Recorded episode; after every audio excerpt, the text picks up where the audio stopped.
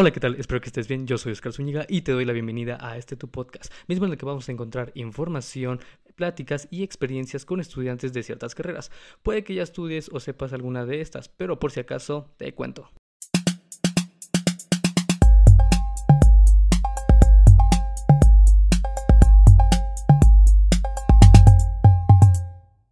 Y bueno, eh, para darte la bienvenida a esta primera sesión, te voy a dar la frase del capítulo. La frase es la siguiente. Nunca te enseñaron cómo hablar con tus gestos, pero sí fuiste enseñado a hablar con tus palabras.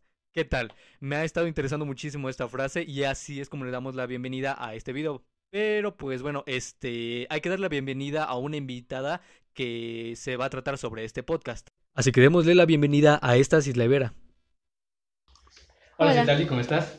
Muy bien, gracias. Pues bueno, este, para dar cierto contexto de Citlali, eh, ella es una estudiante del área de psicología educativa, eh, está en sexto semestre y gracias a esto podemos hacerle algunas preguntas tanto interesantes para que nos hable sobre su experiencia de cómo es esto. Así que Citlali, pues para empezar, este es del área de psicología educativa. Vale, mi primera pregunta es, ¿qué es lo que te ha impulsado a estudiar esta carrera? Eh, bueno, antes que nada fue, fue como que algo saliendo de la prepa, fue como que algo ya teniendo que decidir la, la carrera. Eh, desde muy pequeña yo quería estudiar lo que era educadora, lo que era pedagogía, pero después ya involucrándome más en esto de los test que te hacen en la prepa, de que debes de escoger este, cuáles son tus habilidades, cuál este, en qué eres mejor, si eres mejor en matemáticas. Eh, me di a la tarea de buscar y fui, bueno, resulté más en lo que es las áreas sociales, en lo que era pues pedagogía, psicología, derecho y entonces pues desde que yo ya era pequeña quería estudiar este maestra y desde ahí me fui más evocada a la, a la carrera de psicología. Ok, perfecto. Entonces esto ya tiene como que unos ciertos años de... Sí, ya. Desde que yo iba en la secundaria, yo creo. Ah, perfecto. Muy, muy, muy, muy bien. Y bueno, este, estás estudiando ahorita mismo en una universidad que se dedica a lo que es la psicología, ¿no? Eh, sí, bueno, esta universidad eh, se encuentra la sede en Ajusco, eh, la Universidad Pedagógica Nacional, eh, donde imparten psicología, pedagogía, dan idioma francés, también este, de lengua- lenguas indígenas, tiene maestrías, doctorados, y, pero todo dedicado a la educación. Entonces, Itlali, cuéntanos acerca de tu experiencia en, en esta escuela. Eh, bueno, yo estudio en la Universidad Pedagógica Nacional, eh, donde, bueno, la sede está en Ajusco. Eh, la universidad me ha dado la oportunidad de ir a conocer centros educativos desde nivel básico, desde preescolar hasta preparatoria. Hemos tenido diferentes prácticas, hemos, tenemos como que la, la ventaja de ir a la universidad, a la FES Iztacala, en ver diferentes proyectos. Ok, eh, entonces tienen como que varias dinámicas para que ustedes puedan eh, tener cierto conocimiento acerca de esto. Y bueno, ¿hacen alguna convivencia, rutinas o actividades en especial dentro de esta institución o durante tus... Sí, de hecho la universidad te da la oportunidad de, irte, bueno, hace poco tiempo fuimos a Jalapa, a una universidad, a conocer a un gran psicólogo, eh, este Emilio Rivers. Él estudia, eh, bueno, él imparte clases allá en Jalapa, en Veracruz. Eh, nos dio la oportunidad de conocer su universidad, sus este, instalaciones, donde ellos realizaban diferentes este, experimentos. De hecho, ellos tienen eh, el condicionamiento de ratas de laboratorio. Oh, ok, ¿y en qué, qué es lo que se hace eh, con este tipo de eh, experimentos? Ok, la psicología, eh, bueno, es como tal el condicionamiento de la conducta, ¿no? Este, habla desde el lenguaje, desde la, desde cómo te comportas, y entonces para ellos es más fácil realizar este tipo de experimentos con una, con un animal, en este, en este caso con ratas, o también hasta serpientes, por lo que ellos nos comentaban. Oh, wow. Es un poco más interesante en la serpiente. Sí, exactamente, son... Pues sí, es como que algo un poco más diferente o... Eh, vale, esta es una pregunta un poquito más, un poquito más personal. Eh, la pregunta es, ¿tú alguna vez o en algún momento tuviste que asistir con un, con un psicólogo? O sea, tener cita con algún psicólogo? No, pero cuando recién entras a, la carrera, a psicología, lo que se recomienda mucho es que cuando tú ya egreses y ejerzas ya tu profesión, debes de ir con un psicólogo, porque existe este tema en el que cuando tú estás atendiendo a una persona, te reflejes, te veas, y entonces al momento de que tú veas o atiendas, en este caso yo, por ejemplo, a un niño, y veo que está llorando por, por, X, por X cosa, yo me voy a, atender a la necesidad de decirte, no te puedo ayudar, no puedo hacer esto porque yo todavía no resuelvo mi problema. Entonces es mejor, como bien dicen, dejar las cosas atrás y ya después ayudar a las personas. Perfecto. Y vale, con base a tu experiencia a todo esto, ¿Cuál es tu punto de vista o qué tan grande fue tu punto de vista que has tenido desde que entraste hasta la actualidad eh, con referencia a la vida? ¿Cómo ves eh, las actitudes, las acciones ah, de las demás personas ya tú con ese conocimiento, con ese tipo de experiencia en la psicología? Ok, bueno, me ha, de hecho, los psicólogos somos muy observadores y entonces cada vez que pasa una cosa es como de, mira, esta persona está este, teniendo tal problema o ya está discutiendo. Entonces tenemos como que ese sentido de observar, obviamente como el sentido de intuir, ¿no? O sea, y somos como que un poco más lógicos. O sea, sabemos cuando una persona ya se molestó, cuando no le pareció las cosas, cuando está incómoda. Entonces tenemos como que ese don de observar y saber decir y acertar las cosas. Vale, ¿y con qué cierto tiempo es en el que puedes observar eso o te tienes que dedicar a un cierto tipo de estudio? Yo creo que es el estudio del que, por ejemplo, mis maestros nos van diciendo, observen cada cosa que, que tengan a su alrededor, obsérvelo, analicen y entonces ahí es cuando nosotros ya estamos dados a la práctica. Ya tenemos que ir practicando todo eso porque pues nosotros somos los que tenemos que decir. Y pues sí, o sea, tener ese, ese pensamiento de lógica y decir, ah, pues esto está pasando por tal cosa. Ah, ok, perfecto. Entonces, eh, digamos que en estos momentos eh, las personas que están aquí y yo, digamos que nos estás analizando eh, rápidamente o haciendo algún tipo de estudio rápido o...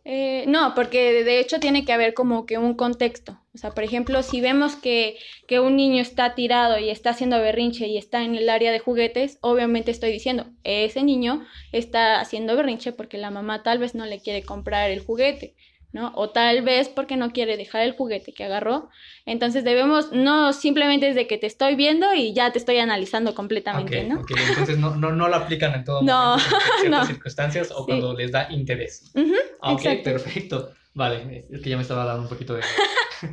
este, mencionamos que tu área es de psicología educativa. Eh, ¿Cuál es el objetivo de esta área? Ok, existen varios tipos de, bueno, de psicología. Está la psicología organizacional, social, educativa y clínica. La psicología educativa es más como orientado al, al asesor, o sea, como cuando vas a la secundaria y te dicen, ay, vete con el, con el este, prefecto, ¿no? ¿Por qué? Porque para que te ponga un reporte. Nosotros somos como que ayudamos más a los niños, a los alumnos, porque estamos dentro de un área. Si nosotros nos queremos especializar dentro de una clínica, ahí ya tenemos que escoger otra carrera, otra especialidad. Entonces nosotros somos como más asesores tanto de los alumnos como de los maestros. Ok, perfecto. Entonces, eh, siempre y cuando sea en una institución educativa. Educativa. Ah, ok, muy bien. Vale, este. Y bueno, los niños es muy bien, es muy bien dicho que son un mundo totalmente diferente. ¿Qué es lo que hace que algunos sean muy imperativos y otros sean demasiado tranquilos? Yo creo que eh, la forma en cómo se desarrollan. Eh, como sabemos, los niños siempre tienen un vínculo o un cuidador primario. Entonces yo creo que eh, la forma en cómo ellos están, este, pues sí, desarrollados, si sabemos que tenemos a un padre agresivo ¿no? O una madre violenta en donde grita para todo, entonces este niño, ¿qué es lo que le va a generar? Pues igual manera, como que va a ser un poco más violenta tanto con sus amigos, con, con las personas de sus alrededores. Ah, ok, perfecto. Este, vale, ¿nos podrías explicar en, en parte de esto sobre los niños que, que hacen en parte un, un, berrinche o algo? Eh, hay unas personas que, que datan de esto como el síndrome del niño emperador. ¿Nos podrías decir qué significa esto y qué tan común es eh, verlo en un niño? Ok, este, normalmente este tipo de niños son de las personas que les llegan a decir no. o sea, en el, en el, cual ellos no les gusta como tal esa palabra porque piensan que al decirles no les estás imponiendo algo o ya para ellos es como tal un grito. Eh, pues sí, como te comentaba, pues los niños siempre quieren todo, ¿no? De que quieren la hoja y dámela, dámela, yo la quiero. Y entonces tú sabes, tú debes, bueno, al menos tú como papá, debes de poner el límite y explicarle el por qué, no ser una palabra no, porque pues el niño va a decir, ah, pues me estás diciendo no, pero el por qué, o sea, no, yo lo voy a agarrar. Entonces, ¿sabes qué? No lo agarres, porque no es tuyo, no lo debes de agarrar, lo puedes romper. Siempre para todo hay que darles una explicación. Vale, este, en base a esto quiero suponer que deben de tener una cierta, un cierto tipo de técnica, un cierto tipo de conocimiento. La siguiente pregunta data con lo siguiente. Eh, como estudiantes, ¿les muestran las mismas técnicas de psicología educativa de hace un par de años? O al igual que la tecnología y otras cosas, esta va evolucionando y encontrando nuevas técnicas. Eh, pues yo, es como todo, es como la tecnología. Cada ratito tienes que estar innovando cada estrategia, pero obviamente tenemos los antecedentes históricos. Tenemos desde los teóricos, desde que sabemos de qué es el condicionamiento, vemos a Piaget, a Freud, y debemos de agarrar un poquito de esa teoría para nosotros poder aplicarla. ¿Vale? Eh, también, pues sí, tenemos diferentes técnicas. Bueno, ahora la siguiente pregunta es, ¿puede una técnica antigua calmar un niño de un berrinche funcionar igual que con un niño de hoy o es mejor emplear técnicas de ahora? Eh, normalmente pues se ocupan las técnicas de antiguas, ¿no? Por ejemplo, nosotros tenemos, bueno, se conoce una como el condicionamiento. Al momento es como un dar y recibir para no dar tantas especificaciones, ¿no? Eh, tú, este, el niño está haciendo berrinche, ah, pues si vemos que cada cinco minutos está haciendo berrinche al minuto o cada, no sé, diez minutos le damos una paleta. El niño se va a tranquilizar. Cuando sabemos, cuando le quitamos la paleta, el niño va a volver a llorar, pero le vamos a tener que dar otra paleta y entonces el niño se va a tener que calmar. A, ese, a esa estrategia le llamamos condicionamiento. ¿Para qué? Para que el niño pueda calmarse. Vale, este, en algunas ocasiones yo he visto algunos videos de TikTok de personas que son madres y bueno, al parecer no tienen alguna experiencia como psicólogas, pero eh, dan algún tipo de consejos. Uno de estos consejos que se me quedó muy grabado en la mente es que si un niño está haciendo un berrinche porque le quieres quitar el teléfono, eh, la otra opción o la opción que le puedes dar es darle otro juguete y decirle, ¿sabes qué? Te cambio el teléfono por este juguete y así este no genera algún berrinche ¿Qué tan funcional es esta técnica y por qué funcionan algunos? Ah, ok, eh, pues de eso, o sea, de eso sí estoy segura de que cuando tú le das a un niño un, teléfono, el niño ya va a estar acoplado a que tú le vas, cada vez que está haciendo el berrinche, te, tú le vas a tener que dar el, el, teléfono y entonces el niño ya te está manipulando de cierta manera a ti. Al cuando tú le cambias el juguete, pero que sea un juguete preferido, o sea, no tampoco le vas a poner un oso y el oso que más aborrezca. ¿no? Porque si no, de todas maneras, no te va a funcionar. Sí es una muy buena técnica, pero debes de conocer al niño, debes de conocer realmente qué es lo que le gusta, que si sí le va a distraer, te va a soltar el teléfono o lo va a hacer a un lado. Ah, ok, perfecto. Entonces es como tratar de hacer una cierta dinámica. Eh, desde tu punto de vista, ¿los niños de ahora son más razonables que los de hace unos años? ¿O los padres de ahora son más tranquilos? ¿O ambas? Eh, yo creo que es del tipo de crianza que se dé en cada, en cada familia, ¿no? Porque el día de hoy sabemos que muchas personas eh, son padres de familia jóvenes, ¿no? Que son de casi 18, 25 años. Y entonces ahorita comúnmente se está viendo que los padres de familia se van y dejan al niño con, con, los abuelos o con los tíos. Y entonces yo creo que ahí depende mucho de lo que es este el crianza que se le den a, a los niños. Ok, el tipo de crianza, sí, eh, es un caso que, que, sí he visto como muy comúnmente. Hay padres que, que dejan encargados a, a, los niños, pues sí, con los abuelos. Bueno, comúnmente son con los abuelos. Conozco un caso en el que el padre eh, deja encargado al niño desde cierta edad con, con el abuelo y este va optando una cierta característica. Pero mi pregunta es, eh, ¿está bien este tipo de función? O sea, un ejemplo, sabemos que las personas que son abuelos pues tienen una forma diferente de educar. ¿Es la misma función o funciona adecuadamente este tipo de educación que le da al abuelo al niño o tiene que ser necesariamente también una educación de parte del padre porque sabemos eh, el tipo de pues pues vaya, de información o de educación que tiene que dar actualmente, porque sabemos que es, es un tipo de educación diferente de un tiempo. Eh, pues aquí se estaría confundiendo al, al, niño, ¿no? Porque no sabe realmente a quién hacerle caso, si al abuelo, que es el quien se carga de él, o al padre, que es su padre biológico. Entonces ahí tiene que ser como que una regla entre los, entre el abuelo y el padre, el saber Tú le vas a decir en casa qué hacer, pero yo en mi casa sé, le voy a decir qué es lo que tiene que hacer, que en esta casa existen reglas y en esta casa también. O sea, que se, van, se va a tener que comportar a como esté a su mando.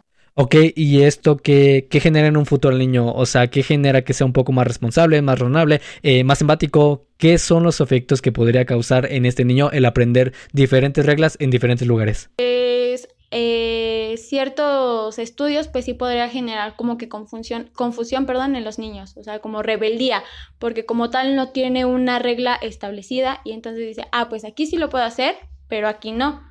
Y entonces él va a saber manipular a las personas y decir, ay, pues esto está bien, esto está mal, y entonces el niño de ahí puede generar una parte de rebeldía. Ok, perfecto. Este... Em, seguimos con lo de los niños. ¿Qué tanto se puede saber eh, acerca de un niño eh, al momento o cuando te muestra un dibujo? Ustedes que están en esa área, ¿qué tanto puedes descubrir en un niño al momento que hace una figura? Eh, muchísimo. De hecho, ahorita estamos viendo todo esto del análisis de a través del dibujo de los pequeños eh, hay un libro muy, muy recomendado. Hay diferentes, pero el que ahorita a mí me llama más la atención y he manejado es el de Karen McCover, en el cual este, te da como tal el, análisis de los dibujos. O sea, desde cómo agarra el lápiz, qué es lo, si le da este, eh, si le voltea la hoja, si ya este, hizo la, la nariz más grande, la cabeza, los pies. Entonces, a partir de ahí, nosotros podemos analizar cada caso. Ok, perfecto. Entonces es de, es de suma importancia el conocer eh, a un niño en base a esto y, qué tanto es lo que puedes abarcar eh, de información acerca de este niño. Ok, muy bien. Eh, ya yéndonos a edades un poco más grandes, ¿la falta de identidad es un problema común o es algo pasajero para muchos de nosotros? Pues como tal todavía no está definido eh, bueno, como tal, ¿qué personas? ¿Adolescentes? Eh, un ejemplo, adolescentes de, ¿qué te parece? Eh, educación de secundaria a bachiller. Bueno, en secundaria todavía se da ese, ese cambio, ¿no? De como de identidad. Ahí apenas estás identificando qué es lo que te gusta, que realmente te vas más como por las imitaciones, ¿no? De que tu grupito le gusta más el rock. Ah, pues a, mí también me, da, me gusta mucho el rock. Es más como que te quieres sentir eh, permanecido en ese grupo. Como que adaptarse, ser aceptado. Ah, ok, perfecto. Este, obviamente quiero suponer que en base a esto, si yo no me siento eh, en un tiempo ya cómodo con este grupo y quiero identificarme con otro, eh, hago este cambio drástico, ¿qué tanto afectaría en mí o qué es lo que podría tener como consecuencia? pues yo creo que sí el problema de identidad y aparte como que la desconfianza como que todavía no tenemos, bueno, no, todavía no se tiene ahí específico qué es lo que uno eh, desea o qué es lo que le gusta. Vale, y este tema ha sido como que un poco más eh, en tendencia o en moda. Esto es sobre el tema de la meditación. Eh, respecto a los jóvenes, ¿qué tan efectiva puede ser el llegar a meditar siendo uno joven? O sea, ¿qué es lo que que tengo de, beneficios, ¿qué es lo que puedo llegar a hacer? Pues la meditación es algo que se les recomienda mucho. De hecho, hay temas como habilidades emocionales, que es donde entra mucho lo de la meditación. Eh, la meditación existe una técnica que se llama mindfulness, que es parte de las características de la meditación, en donde puedes hacer yoga, respirar, eh, y la verdad es este, muy recomendada para, para los jóvenes en este caso, cuando realmente te sientes muy estresado o tienes algo que no puedes explicar, pues la, eh, la respiración también ayuda muchísimo.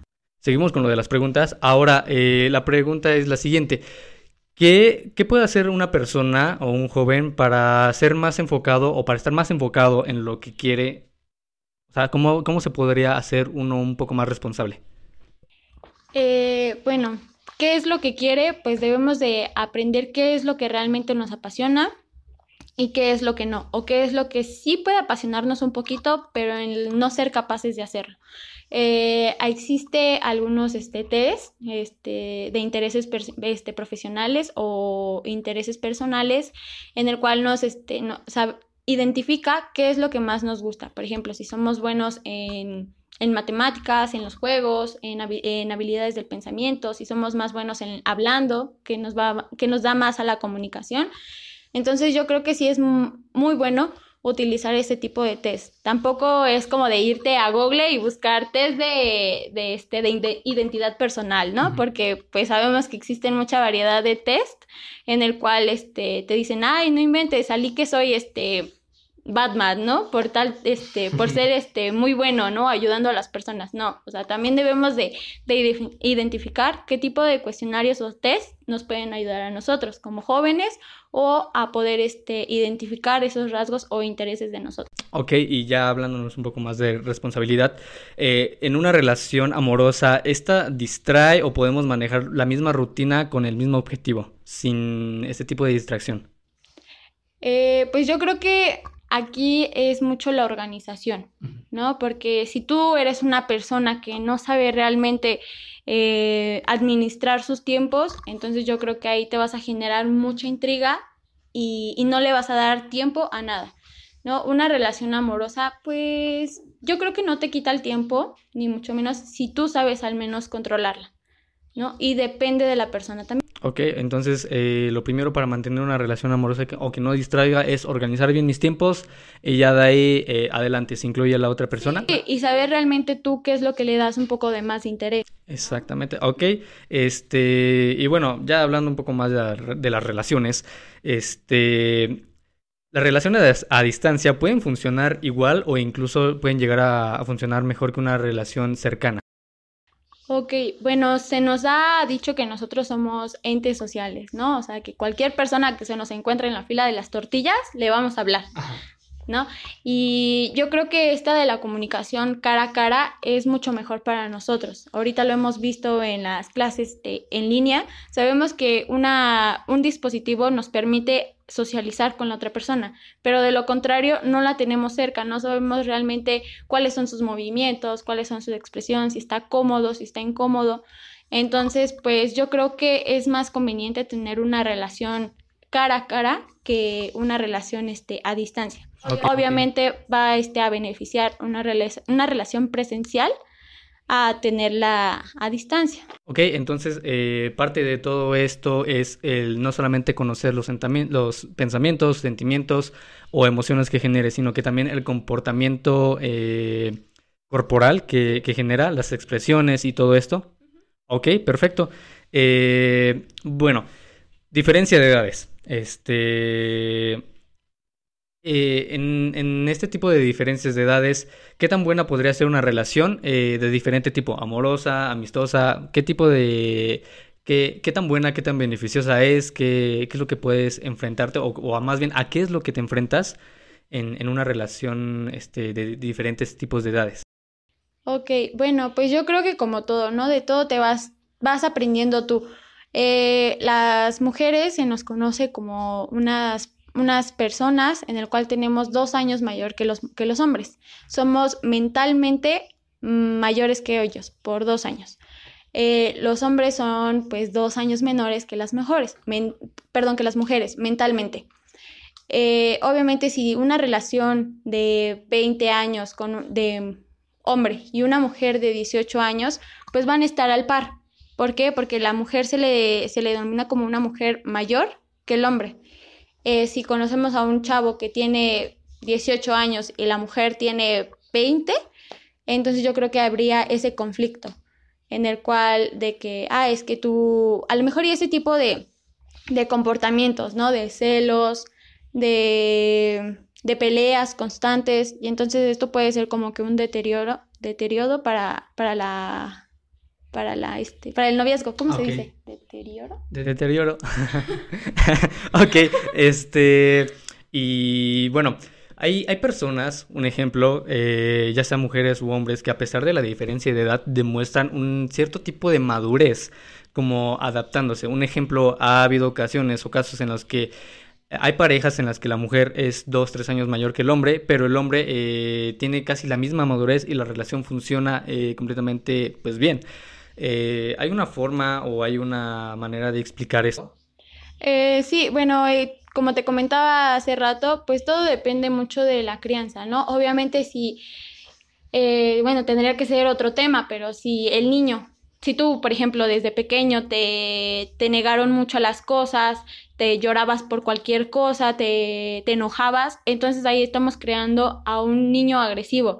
Entonces, cuando ya realmente llega la edad madura en el cual tenga una relación, una pareja, pues cuando la mujer le haga una cualquier acto, ¿no? Entonces él no va a saber como tal este un, tener un límite. Y entonces, ¿cuál va a ser su, su reacción? Pues agresiva todo tiene que ver a lo mejor desde, desde la crianza, desde cómo te vas tú desarrollando.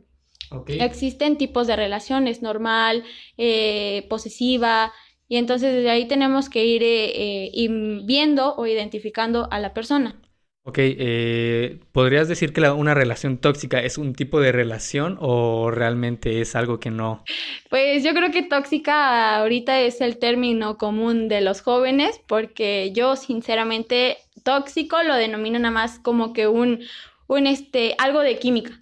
¿No? Es como que un término más de, más científico, ¿no? Tóxico. Y entonces yo creo que yo lo denominaría más como agresivo, más este, eh, pues sí, o sea, la persona que sea normal, agresiva o tiene algún comportamiento diferente. O sea, una relación que realmente no es funcional o que no podría tener algún futuro. Así en unos términos un poco más específicos. Este, ok, nos vamos acerca de la psicología eh, en padres. ¿Cómo puede un padre, eh, pues vaya, relacionarse o acercarse un poco más a un hijo? Ya sea eh, que mi hijo sea de dos años o que mi hijo tenga 17 años. bueno, nosotros denominamos a lo que es un padre ausente presente. El padre presente es el que tiene el nivel de crianza de que cuando estaba pequeño, pues lo tiene ahí cerca, le ponía la atención, tenía como que ese interés del niño. El padre ausente presente es el que está en casa, pero se va. ¿No? Es como el que te veo hasta en la noche, y este, llego, me voy en la mañana, llego hasta la noche, ¿no? Pero como tal no estoy presente en tu vida, no me interesa realmente nada. Entonces, cuando este padre se va y quiere regresar y ya cuando el niño tiene 18, 20 años, perdón, este, sí, de 15 a 18 años y quiere llegar y venir y entablar una conversación, pues al joven se le va a hacer raro, ¿no? De decir, ah, como desde pequeño no me hacías caso y ahorita ya que, que estoy un poco más grande, quieres venir a entablar este tipo de conversación. Sí se puede, pero yo creo que ahí tendrían, tendrían que que checar cuál es el tipo de vínculos o los temas de interés que ellos pueden este, generar. Esa sería la mejor manera en la que se podría relacionar con este... Sí, también pues existen varias formas, ¿no? O sea, también este, pues entablar pues sí comunicación eh, y pues conforme te vaya diciendo el psicólogo cómo poder acercarte, tanto como el hijo al padre y el padre al hijo.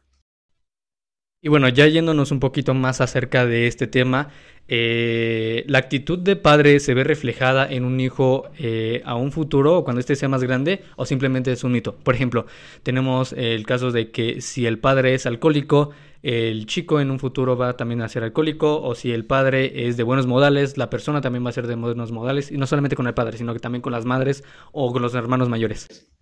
Ok, sí, de hecho es muy probable. ¿Por qué? Porque todo desde empieza, por ejemplo, de niños de 3 a 6 años, empiezan mucho a imitar. Sabemos que cuando la, la, madre va con un vestidito y tacones, ah, pues la niña también, ¿no? Va con el mismo color del vestido de la mamá y hasta hace las mismas poses.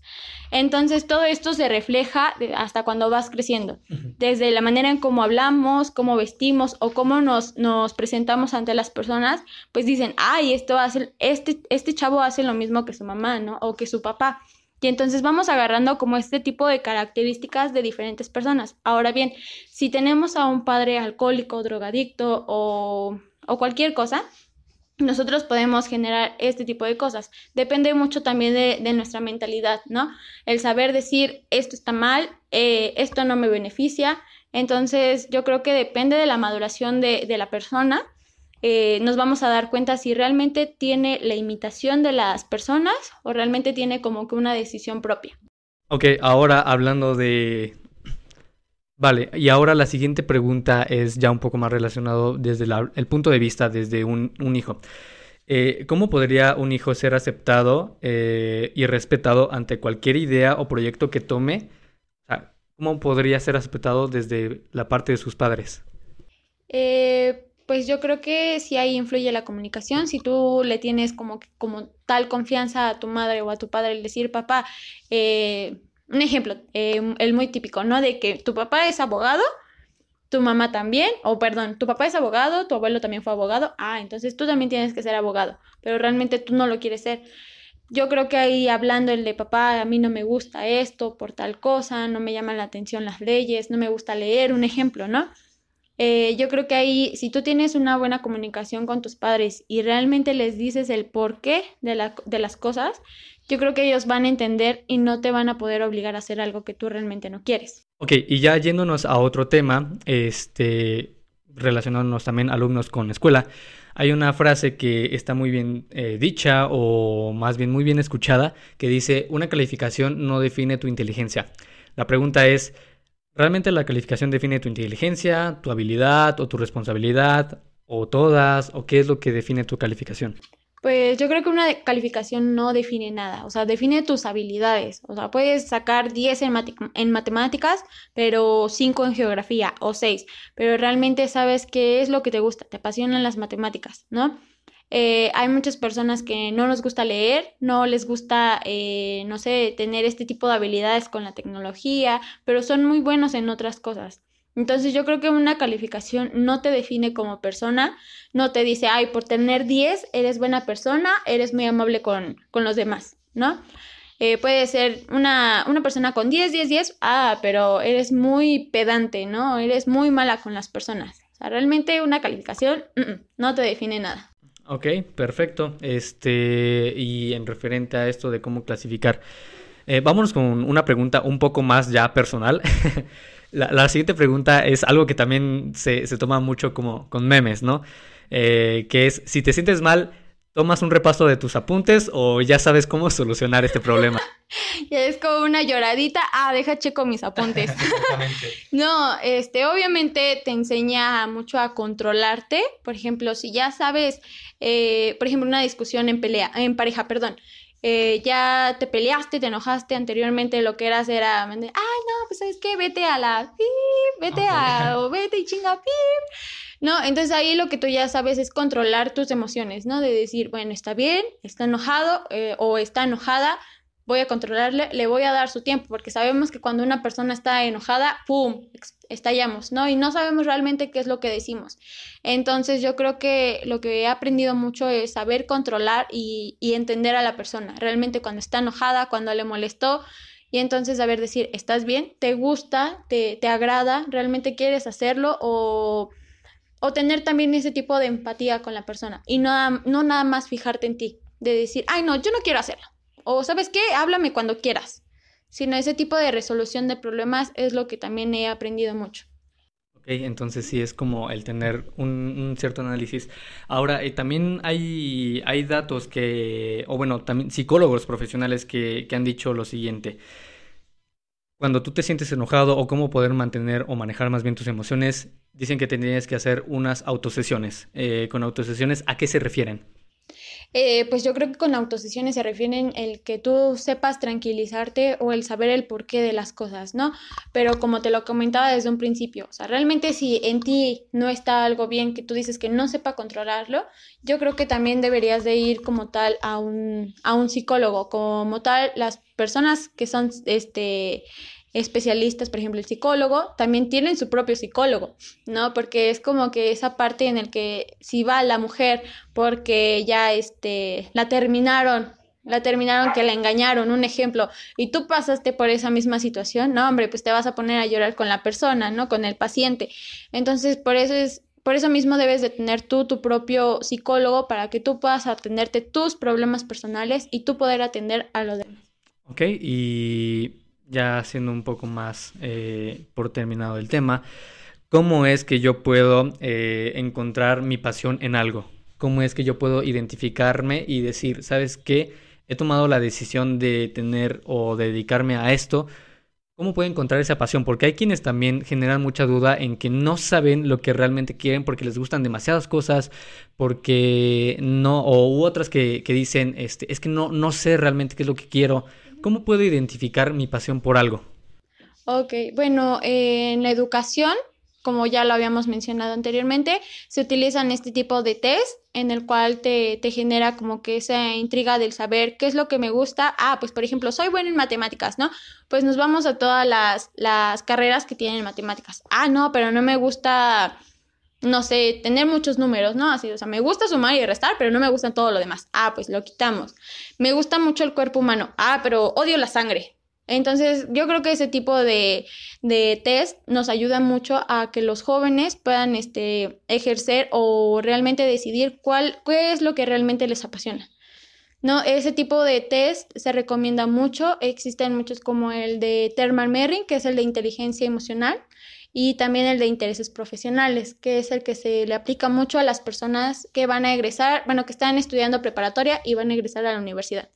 Obviamente también si tú no tienes ningún test, ah, pues bueno, ¿sabes qué? Identificar qué es lo que realmente me, apasiona. Me gusta eh, armar y desarmar cosas. Ah, pues ¿sabes qué? Me voy a, a las carreras de, de ingeniería, ¿no? De mecánica. Me gusta mucho eh, no lo sé, hablar en público, dirigirme con las personas. Ah, pues me voy mucho a las carreras de comunicación, ¿no? Entonces también debes de aprender tú a identificarte, al saber qué es lo que me gusta y qué es lo que no. Ok, perfecto. Este, para que nos están viendo en, YouTube, eh, les vamos a proporcionar eh, estos, estos links de las páginas para que puedan realizar este tipo de test y así puedan como que ayudarse un poco. Y bueno, ya para finalizar sobre esta plática, sobre este tema, ¿qué es lo que tú esperas eh, obtener a futuro con toda esta preparación? Ok, bueno, yo me quiero dedicar a lo que es este ser maestra de, de niños, en este caso pues en nivel preescolar. Sabemos que desde la, desde la infancia es muy importante por todo lo que hemos platicado, desde cómo se comunican, cómo, cómo se expresan los niños. Tenemos, hay niños muy agresivos de temprana edad y entonces desde ahí yo me quiero enfocar. Yo quiero enfocar que los niños puedan este, tener como que esa mm, ayuda en el cual este, poder orientarlos para que no, no sea así. También este, pues me gusta mucho el, el trato con los niños. Ok, perfecto. Eh... Pues nada, Cisleli, te, te agradezco muchísimo por, por esta, esta plática. Eh, realmente creo que es algo que les vaya a ayudar demasiado a quienes están estudiando esta carrera o a quienes están pensando en qué es lo que tienen que, estudiar. También solucionamos, o espero que hayamos solucionado, eh, pues vaya, las dudas que se generan algunos en este caso.